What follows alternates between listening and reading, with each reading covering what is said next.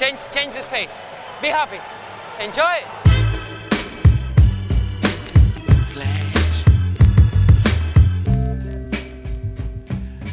Está começando mais um episódio do podcast Dentro do Garrafão, podcast no qual a gente fala sobre tudo que está rolando no universo da NBA. Meu nome é Matheus Manes e junto comigo está Lucas Patti.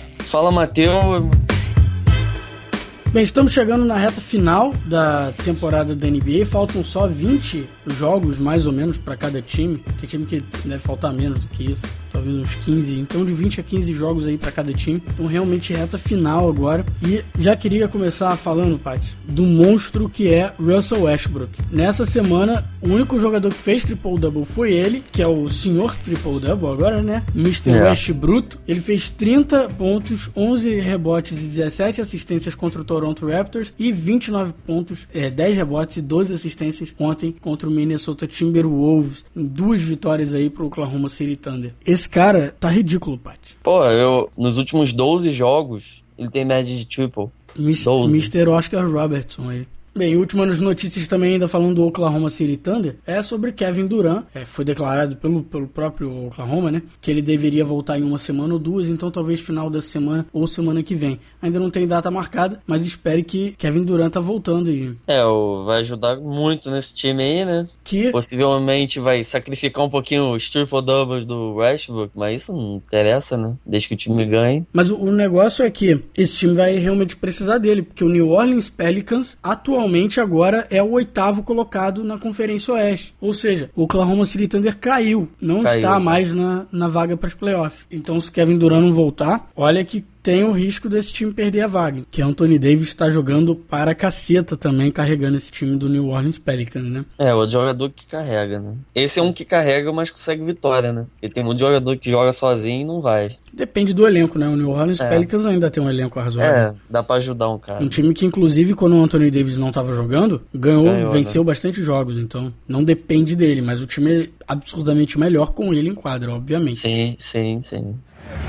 Dexter back to Anthony Davis. Pretty good shot challenge. Davis follows up, takes it away, and hammers it down. That's how he gets to 20 in the first half. Bem, Nate Robinson aí, que é o campeão do maior campeão de enterrada, estava sem time, foi contratado pelo Clippers no sábado passado. O armador é mil vezes melhor do que o Rivers, né, o filho do técnico. É. Uhum mas ainda não, não tá jogando bem, arremessando mal durante a sua primeira semana, mas ele dá um gás para a equipe que permite o time jogar num ritmo mais veloz, né? Quando o Chris Paul não tá em quadra, sem falar que ele já jogou no time do Doc Rivers no passado, se eu não me engano, foi no Foi no Celtics, no Boston. Ah, ele jogou sim. lá, sim. Na época que Shaquille O'Neal tava lá também, inclusive. Yes. Bem, e ainda falando do Clippers, eu queria falar também sobre o DeAndre Jordan, porque tá rolando um papo é, sobre ele ser o melhor defensor da, da liga. Primeiro eu queria falar do DeAndre Jordan é o seguinte, ele melhorou para a caceta do ano passado para esse ano, e principalmente com a saída do Griffin, que deve voltar logo, ele tá jogando as melhores partidas da carreira dele. Ele tá com a média de 18.5 rebotes desde que o Griffin se machucou, fazendo 15 pontos por jogo, e antes disso as médias dele eram de 10 pontos por jogo e só 13 rebotes. Só. Só, só né? 13, né?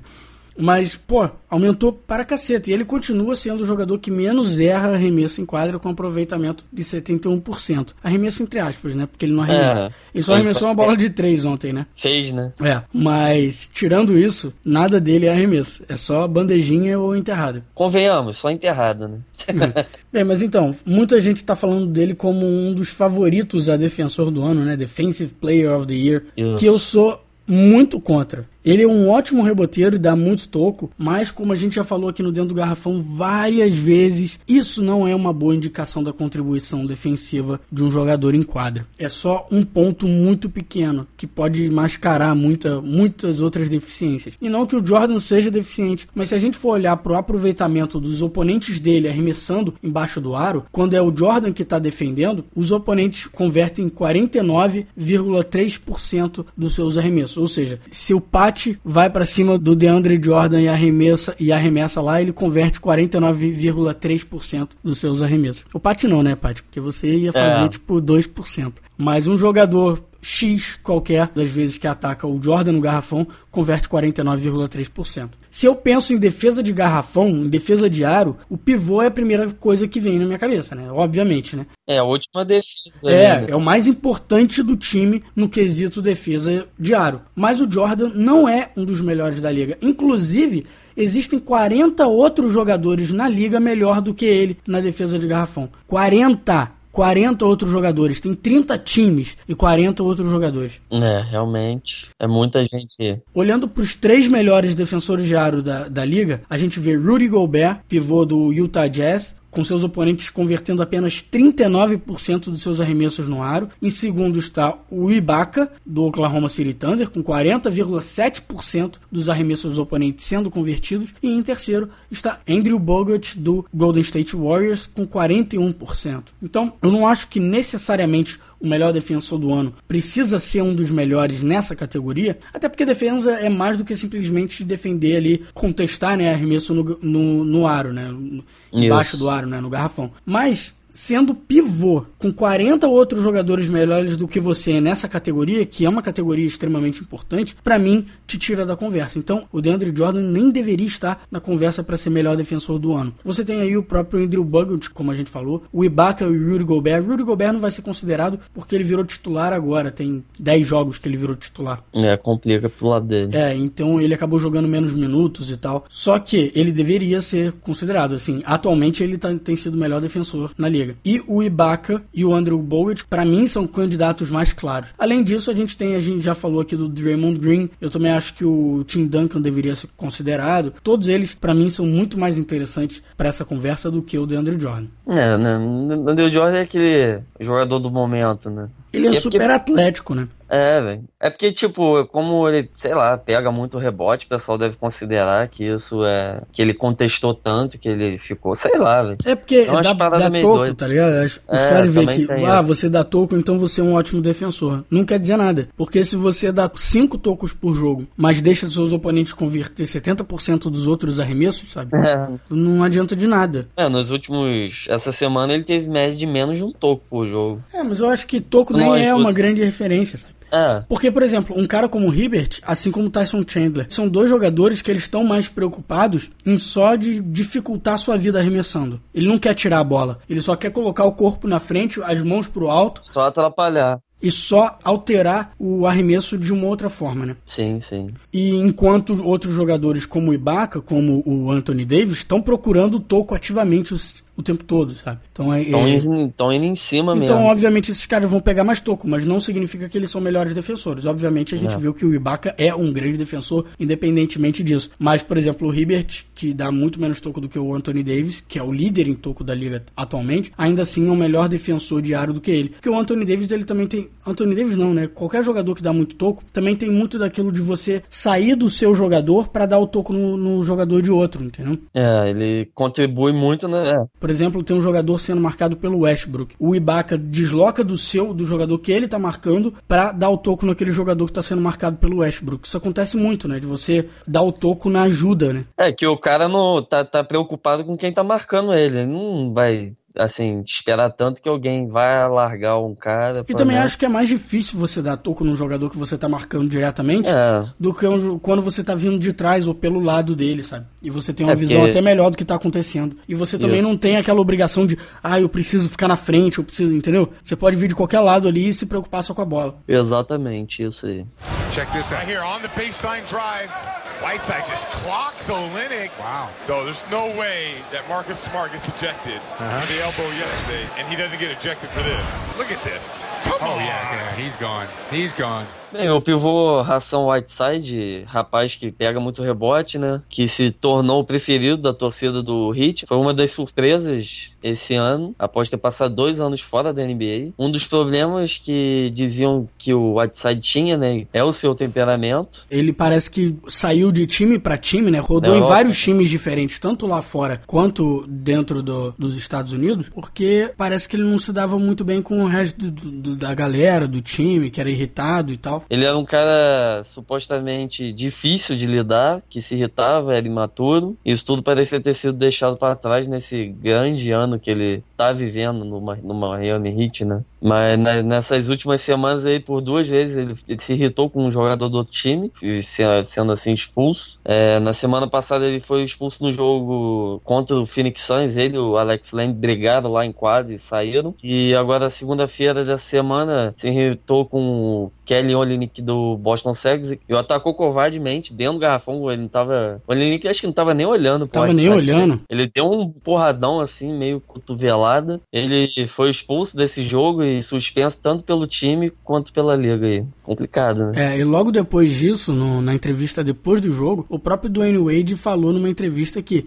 se ele continuar agindo dessa maneira, a gente não pode contar com ele, né? E tá certo, né? É claro. Pat Riley investiu no Whiteside quando trocou duas escolhas de primeiro round pelo Dragic. E se o Whiteside não se controlar em quadra, vai prejudicar tanto o seu futuro na liga, né? Quanto também o Miami Heat. É, porque quem vai querer um cara assim, né? Ele já rodou outros times fazendo isso. Bem, mas ele já disse que se arrependeu do que aconteceu, que foi por complicações na sua vida pessoal, dizendo que não acontecerá novamente, pro bem dele, né? É melhor não acontecer mesmo, não, porque... É, inclusive ele pediu desculpa pro, pro Kevin Olinick depois do jogo, mas imagino que ele tenha levado um esporro grande, Sinistro, tanto do né? Dwayne Wade, quanto do Pat Riley, até o do Donis Haslin, imagino que tenha dado um, um puxão de orelha nele. É, é isso mesmo, porque, né? Matt, he's having his best stretch of his rookie campaign. Coming into tonight, 53% from downtown, 9 of his last 17 from three-point land. Rudy flies in high. Oh, we got the! The solution salute! It's back!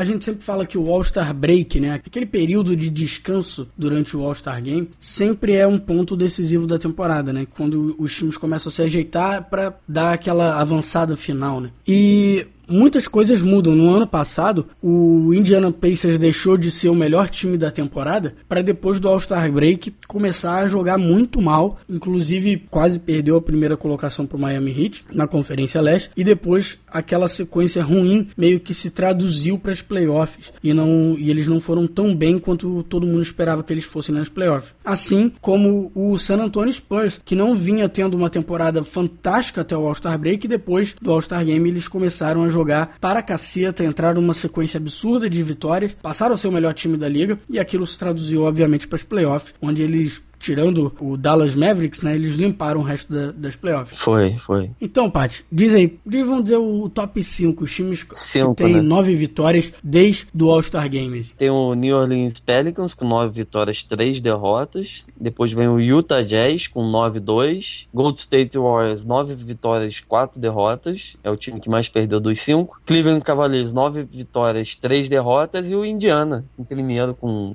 Nove vitórias, uma derrota. É o time que menos perdeu aí. É, e você vê, né? São cinco times. O New Orleans Pelicans que jogou, passou grande parte desses 12 jogos aí sem o Anthony Davis e conseguiu vitórias, ou seja, o time tá pelo menos um pouquinho ajeitado, o suficiente para não, não perder a linha completamente sem o Anthony Davis. Ah, é. E essa sequência de vitórias é ótima para eles, tanto que a gente falou que eles passaram do Oklahoma City Thunder. Ver que o time tá num caminho bom assim, pros fãs do Pelicans é ótimo, né? Porque parece realmente que talvez eles consigam se manter na frente do Oklahoma City Thunder. O Golden State Warriors continua fazendo o que o Golden State Warriors estava fazendo antes, né? Foram quatro derrotas, mais nove vitórias e continua numa sequência boa. Voando, né? Inclusive, né? tá é, porque assim, inclusive eles estão até descansando o jogador. Teve um jogo aí que, que um monte de jogador foi descansado. Então, eles provavelmente vão tirar o pé um pouco do acelerador agora para dar uma descansada para playoff, né? Porque é isso que importa para eles agora. O Cleveland Cavaliers, na sua sequência absurda, que agora é o segundo time na Conferência Leste já, tá numa sequência fantástica. O time tá muito bem ajeitado. A gente já falou aqui como o time tem melhorado. É, tem entrosou, vamos botar assim, né? É, Porque é, é. agora tá indo. E as duas surpresas aí, realmente realmente são o Indiana Pacers e o Utah Jazz. Bem, o Indiana sempre foi, teve uma defesa excelente, estava em terceiro na liga, mas desde o All-Star Game não só tem tido a melhor defesa do, da NBA, como também encontrado uma eficiência ofensiva que não tinha antes, né? Eles estão com uma média de 101,4 pontos por jogo, que os coloca em 12 na liga, comparado ao 23, que eles faziam 96,7 de antes, né? E só levando 89,9 pontos por jogo, que é excelente, né? Toma menos de 90. Absurda, é uma ótima é. defesa. Bem, mas nada mágico acontece, acontece assim, né? Nada, nada aconteceu. Não é difícil entender a melhora do time. Esse é o primeiro período do ano em que o time tem, tem estado saudável. Lembrando que o Pacers chegou a ter sete de seus melhores jogadores fora das quadras em um ponto da temporada. E só a Hilbert perdeu o último jogo, mas deve voltar já no, no de, hoje, de hoje até. E claro, o Paul George que ainda não, não retornou. É um cara que faz uma falta imensa, mas quando voltar vai, vai ajudar esse time aí, nossa senhora. É, e aquilo, né? O Paul George é possível que ainda volte essa temporada. É difícil, mas talvez volte, né? E se o time tiver na playoff é mais melhor ainda, né? Se ah, o Paul George voltar com o time já nas playoffs, isso é excelente pra, pra equipe, né? Inclusive, é, vai... pode até complicar a vida de alguém no primeiro round das playoffs, pelo menos. É, ele não vai ter aquele ritmo de jogo, mas, pô, quem sabe jogar, joga, né? É. Outro ponto pra gente entender essa sequência do Pacers é olhar pros times contra quem eles estão jogando, né? Depois de passarem um período complicado, onde eles só pegaram pedreira pela frente, jogaram contra os melhores times da liga, desde Desde o All-Star Game, eles jogaram 7 dos 10 jogos em casa e os jogos que jogaram fora foi contra o 76ers e o Knicks, que venceram, e um contra o Oklahoma City Thunder, que é o time mais difícil aí e eles perderam. Então, hum. é, espere ver esse time indo para playoff. Provavelmente a gente já viu que esse time tem gás agora, bem saudável, né, para continuar essa sequência, né, e ir para as playoffs, mas eles devem perder um pouco de gás aí para frente, né? Porque só nesse mês eles pegam agora o Houston, o Dallas em Indiana e depois eles pegam o Chicago e o Cleveland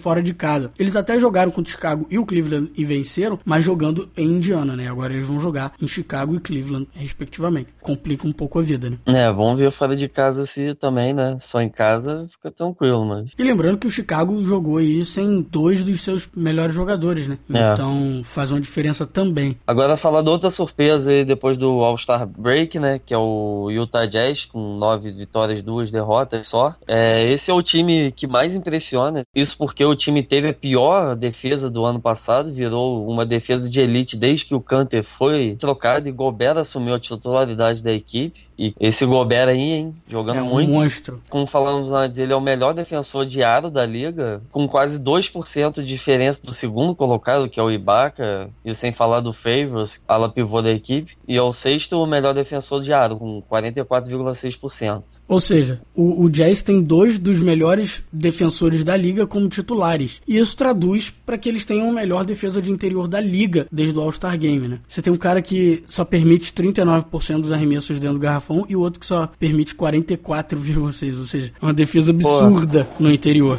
Bem, além desse monstro virando titular, o Exxon tem virado titular também, melhorou a defesa da equipe no perímetro. O Trey Burke, era o armador titular né, no início do, do, da temporada, vem marcando pontos agora do banco, algo que o Utah não tinha de jeito nenhum, né? O cara, o pessoal vendo do banco. É, é, o banco era fraco, né? Agora você colocando o Burke no banco, você pelo menos está trazendo alguém marcando ponto de lá, né? Porque ofensivamente, você já tem o Favors e já tem o Hayward marcando pontos, né? Então, realmente precisava de alguém com essa com, o time reserva, né? O Jazz venceu os jogos contra Portland Trail Blazers, San Antonio Spurs, Memphis Grizzlies e Houston Rockets, nessa sequência de nove vitórias em 11 jogos, né? Pô, ganhou de uma galera aí, ó, uma galera boa, né? Uma galera forte. É isso, lembrando que essa equipe tá jogando muito bem assim nesse momento, mas o Gordon Hayward é o jogador mais velho entre esses titulares. Ele tem 24 anos. Ou seja, se o Jazz souber gerir essa molecada, se eles conseguirem segurar essa molecada para ficar em Utah, eles podem ter essa equipe por muito tempo pela frente, né? E conseguindo mais uma ou duas peças interessantes pro ano que vem, no mercado, provavelmente, né? Espere ver um time como o Pelicans Pelicans, assim, brigando por playoffs, sabe? Nem que seja pelo oitavo ali mesmo. Então, aquele finalzinho ali, pelo menos ali, talvez como foi o,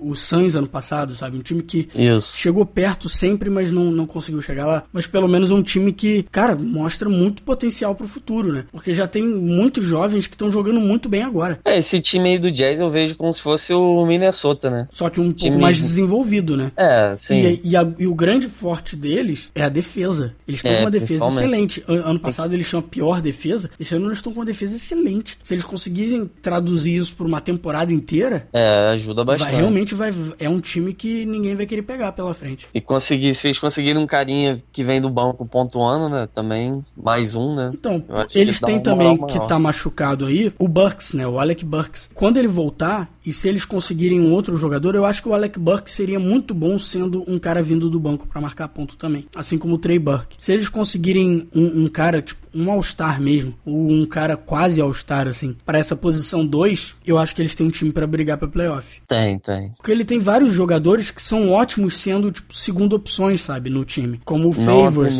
como o Hayward. Se eles tiverem um cara que realmente é a primeira opção, mesmo você tem, você tem um timaço aí já. É, falta melhorar um pouquinho no ataque aí desse time pra dar uma encaixada maior. E acabou que foi uma troca que. A troca do Canter. Tanto foi boa pro Oklahoma City Thunder, que trouxe um cara que tá marcando ponto e ajudando ali ofensivamente esse time do Oklahoma, além de pegar rebote e tal, como também tem ajudado muito o Jazz, né? Porque pôde colocar o Gobert como titular absoluto. Ou seja, Como a pivô, troca né? perfeita, né? É. Serviu pros dois. Normalmente tem umas Exatamente. trocas nada a ver, né? Kawhi coming in hot and hard. I tell you what, Kevin, LeBron and Kawhi Leonard are going at each other. I love that. Bem, já que a gente estava falando sobre contratar jogadores aí, né, o Jazz, vamos falar um pouquinho de teto salarial. O teto atualmente é de 63 milhões, ou seja, times que queiram oferecer contrato a jogadores sem times têm que estar abaixo desse teto. Se não, se eles estiverem acima, eles só podem oferecer contratos mínimos, a não ser que eles recebam alguma exceção da liga, como por exemplo, é, quando um jogador se machuca, ou eles podem receber uma, uma exceção, como foi o caso do Lakers esse ano por causa do Steve Nash e o Indiana Pacers por causa do Paul George. E além disso, desse teto salarial, né, existe também o teto de, de impostos, né, mas que a gente não vai falar aqui hoje, a gente já falou em outro episódio. Bem, ano que vem é projetado que esse teto suba de 63 milhões, que é agora, para aproximadamente 66 milhões, que é um aumento significativo, mas não é um aumento muito grande, né? 3 Não, milhões não. aí é um 3 milhões e pouquinho, se eu não me engano. Mas é para a temporada 2016 e 2017, que a gente já falou aqui várias vezes, que vai entrar em vigor o novo contrato televisivo da NBA, ou seja, vai entrar muito dinheiro para a NBA. E aí que é projetado que esse teto suba para entre 88 e 92 milhões. 9 Então, milhões a mais pode chegar, né? 9 milhões? Muito É, mais. tava- tava de É, 20 e 63. poucos milhões. Ih, não, tô viajando. Tá viajando pra caceta. É, 60 pra 90. É quase, 20, pô, quase 30. 29 milhões a mais. Para colocar em perspectiva isso, o maior aumento da história da liga de teto salarial de um ano para o outro havia sido de aproximadamente 7 milhões. Eu acho que aconteceu duas vezes, se eu não me engano. Da temporada 15-16 para 16-17, deve triplicar esse aumento, né? Esse aumento de 7 milhões. Deve ser três vezes maior do que isso. Então, Pô, nojento, então. o que, que isso significa? É que contratos feitos agora, mesmo que eles pareçam caros, eles vão se tornar baratos numa te- na temporada 16 e 17. Porque lembrando que o teto sobe, obviamente também sobe todos os salários, né? Aí o pessoal vai querer crescer o olho, né? O salário máximo aumenta, o salário de rookie, né, de novatos calouros aumenta, o salário de todo mundo, assim, a média vai aumentar. Então, esse é o motivo pra gente falar muitas vezes aqui que é possível que jogadores que não queiram assinar contrato longo ano que vem, como a gente falou, talvez o Kevin Love assina um ano só ano que vem, como o LeBron James assinou dois anos já prevendo isso. Por quê? Porque aí eles vão ter uma oportunidade maior de assinar um contrato longo e bem maior na temporada 16-17. Né? Então, contratos assinados agora, como o do Chandler Parsons, o do Rick Rubio, o do Gordon Hayward, que a gente falava que, pô, parecem caros, pô, não sei se esse cara vale isso e tal. Agora eles parecem pechincha, né? Num mercado É. que praticamente tá pra- a ponto de explodir, assim, com, com a- os valores, né? Vão aumentar pra caceta. E esses caras que já têm contratos assinados de 3, 4, 5 anos, pô, vai estar. Tá, eles vão realmente estar tá recebendo pouco comparado a outros, outros jogadores da liga, né? É, tem aquela situação. Ou, ou o time renova com um cara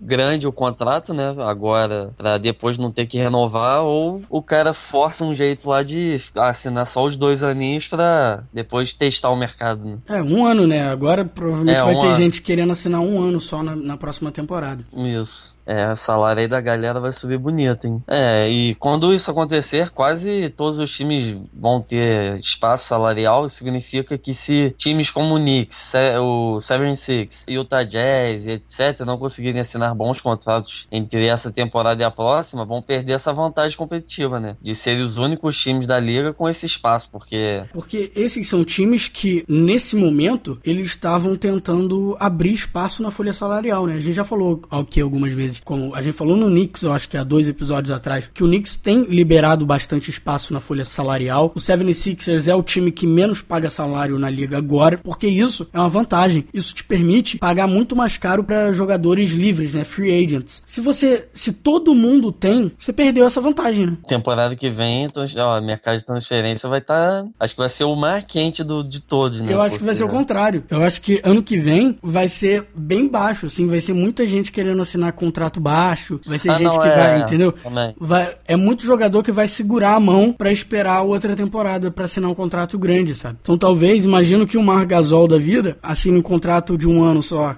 Os jogadores, como a gente falou, né? Lembra? Jimmy Butler ou Kawhi Leonard, jogadores que são acaba, né? restritos, né? né? Eles podem assinar aquele contrato qualifying offer, né? Que é o contrato mínimo que eles podem receber com o time deles para ficar um, um ano lá e depois virarem free agent de novo. E receber um. E aí o salário. É, e aí o salário cresce. Bem, então, como a gente está curto de tempo hoje, como a gente já falou de bastante coisa, só falando aqui por último mais algumas coisas que acabaram ficando de fora, que foi Kemba Walker voltou a jogar, gente, se eu não me engano a gente falou isso lá no Facebook, esse tipo de notícia a gente posta lá, então fique de olho em facebook.com.br dentro do garrafão. Kemba Walker voltou a jogar, jogou contra o Sacramento Kings na quarta-feira, é um bom sinal aí, tá voltando devagar, mas é um bom sinal pro Charlotte Hornets, que ainda tá na, na esperança de conseguir uma vaga nas playoffs, né? Tá naquela briga pelas duas últimas posições, ali com times como o Boston Celtics, o Miami Heat, o Indiana Pacers. E a gente teve que, na minha opinião, foi o melhor jogo da temporada até agora, nessa semana, que foi o jogo do San Antonio Spurs, meu querido San Antonio Spurs, contra o ah. seu querido Cleveland Cavaliers, ah. né, Pat? Mas lá no link da postagem vai ter coisas sobre esse jogo. E também queria falar sobre o Nerlens Noel, como ele tem sido um ótimo calor essa temporada, mas eu vou deixar para falar do Nerlens Noel, do,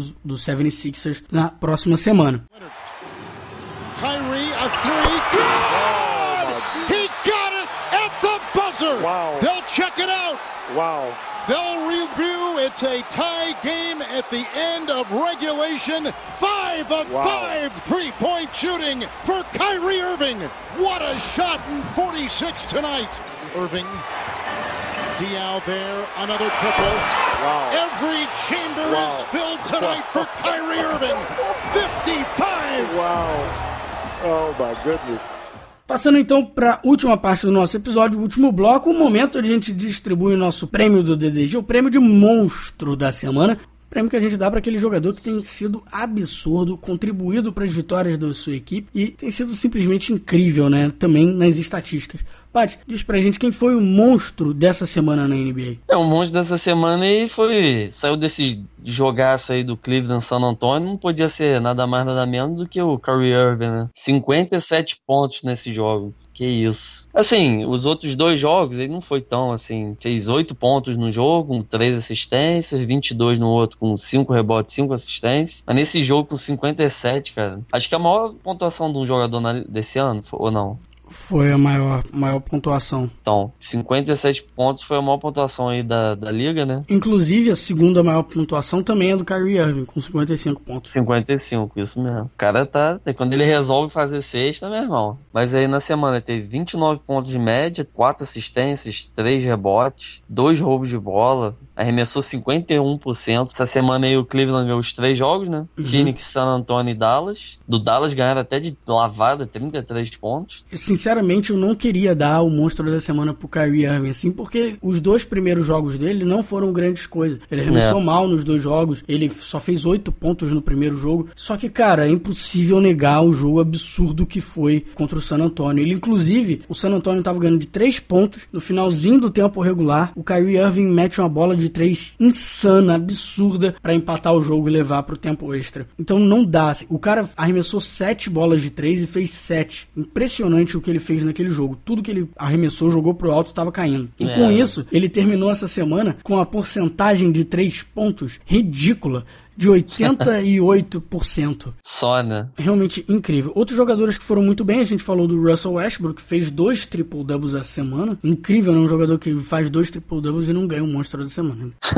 Anthony Davis era o jogador que eu inicialmente queria dar o monstro da semana, até que o Kyrie veio ontem e fez essa, essa ridicularidade toda. É, o Anthony Davis fez médio 27 pontos, quase 9 rebotes, 4 assistências na semana. Hein? O Anthony Davis fez uma semana incrível também. Pô, 43 pontos no jogo. E também o Hayward, como a gente estava falando aqui do Utah Jazz, o Hayward foi um jogador que jogou muito essa semana. E assim como a gente falou do Indiana, também o Rodney Stuck do Indiana Pacers foram dois jogadores que impressionaram e quase levaram esse monstro da semana também, se não fosse esse ridículo Kyrie Irving. E, hum. obviamente, tem aquele meu momento de momento emocionante que eu quero dar o meu monstro da semana do coração. Foi merecido do coração. Eu tenho que dar Kawhi Leonard de novo, porque ele, ele virou meu jogador preferido. O que ele jogou contra o LeBron James naquele jogo foi absurdo. O cara tá, jogou com a vontade, com. Cara, Kawhi Leonard, incrível o que esse cara faz. Agora eu confio nele 100% pro futuro do San Antonio Spurs. Essa semana ele acabou com 22 pontos, 9 rebotes, duas assistências, três jogos de bola. Não tá, tá é, ruim quase não, fez, E quase fez um triple-double no jogo contra o Cleveland então. também, né? O Parker também tem jogado muito bem. 28 pontos, 5 assistências, 3 rebotes essa E foi realmente eles dois, assim, terem começado a jogar muito bem esses últimos jogos que deu esse gásinho pro San Antonio voltar a ter uma boa sequência de jogos. Porque antes, você lembra que a gente ficou um tempão aí sem, sem conseguir colocar uma, uma sequência razoável de vitórias. Ah, é. muito é. por conta do Parker jogando mal, assim. É engraçado como as pessoas falam muito é que ah, o Tim Duncan tá ficando velho, esse time não vai ficar bom pra frente porque o Tim Duncan tá ficando velho. Engraçado que é justamente o Ginobili e o Parker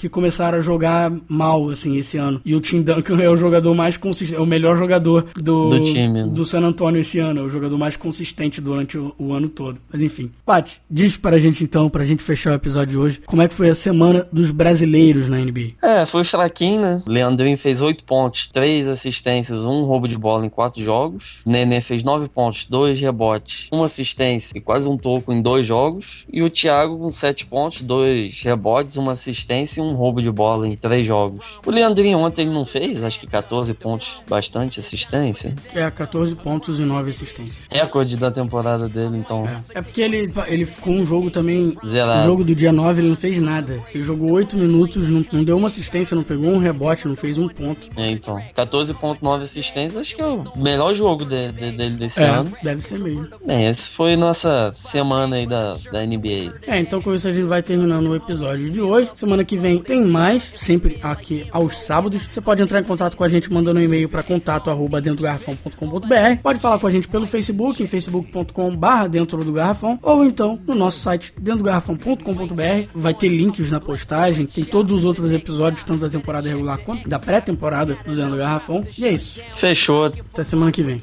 Oh my God! Oh! Shut it down! Let's go! And day. Maybe ha, this thing's fiendish, the fiends will fly. I'm a genius, yeah. my jeans are shot a heat rock. Huh? Mama raised me well, but seed pops at three o'clock. Yeah. He locked the freeze box and turned on CL Smooth and Pete Rock and put it yeah. on repeat while I walk for three blocks. Same three blocks I beat for 10 years, attempting yeah. to shift my speed to fifth gear. My career is close, it's what I fear the most. Will I hear my own folks when they clear the smoke? I feel fearless, but feel the pulse of hip hop. My nature is treacherous, toxic, Vin Rock. Huh? I've been plotting and scheming. Watch, I got a mean crossover with arena shot. live this way, morning, night, and day. Maybe Cause I'm a